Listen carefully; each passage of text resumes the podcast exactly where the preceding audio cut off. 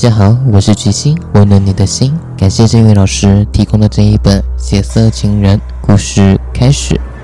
我心想，所以他们就集体开我的玩笑。哼，我苦笑了一下，没有说话。小贺说，一切都是风和月一手策划的。那些人，包含嫂子，都以为只是在开玩笑。却在无意中帮了他的忙，为昨晚对你实施的惊吓报复做准备。他想吓死你。这个女人给我个人的感觉有些怪，和平常人不同。她一直没有结婚，独身。我们在她的房间里找到一堆占卜算卦用的书籍。我怒喊起来：“可，可我的爱人，你的嫂子，昨晚为什么？”会那样的反常，心里充满对妻子的愤怒和无奈。要是他肯早些跟我讲清楚，事情就不会弄得如此复杂了。可是，看昨晚妻子的反常表现，说单纯只是玩笑，似乎有些牵强。小贺说：“我问过嫂子了，昨晚是接到了电话才匆匆返回家的。电话是孙三打的。”他冒充什么什么大师？你上次遇到小鬼的事情是真的，必须用装鬼驱邪法把鬼驱走，并把怎样装鬼的方法告诉了嫂子。他对那个什么什么大师的话深信不疑，所以说到这里，小贺的手机响了起来。他接起，没讲几句，便急匆匆地向门口走去，表情很惊异，嘴里说着自杀。跳楼，死没死之类的话，好像出了大事情。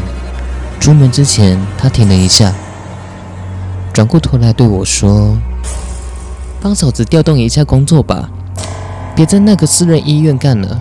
市里的那几家正规医院都很不错，也别对嫂子说什么。他很爱你了。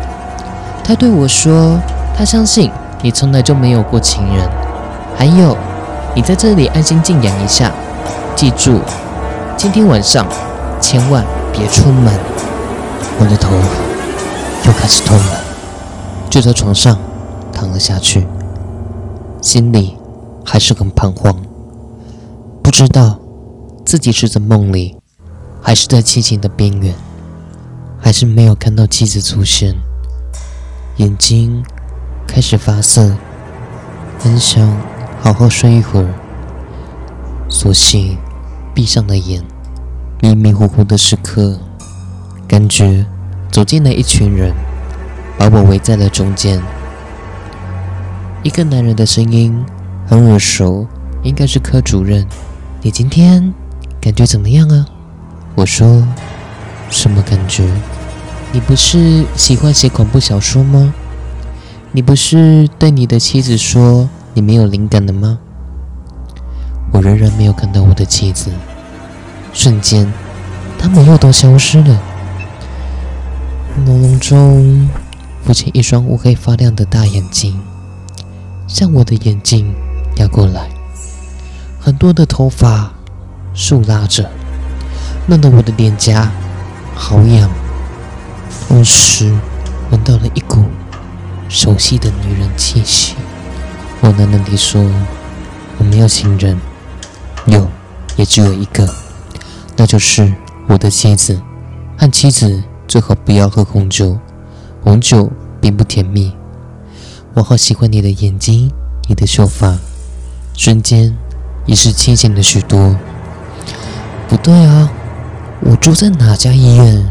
听小贺的口气，我不应该住在我妻子就职的那家私人医院吧？拼尽全力睁开眼睛，眼睛漆黑一片。是谁？谁把病房的灯给关了？凭直觉感到有个白色的影子一闪，我啊的一声从床上坐起来，扭头向左侧看，看到一个白色的人影正站在门口处，慢慢。摇晃着自己的身体。谢谢大家收听。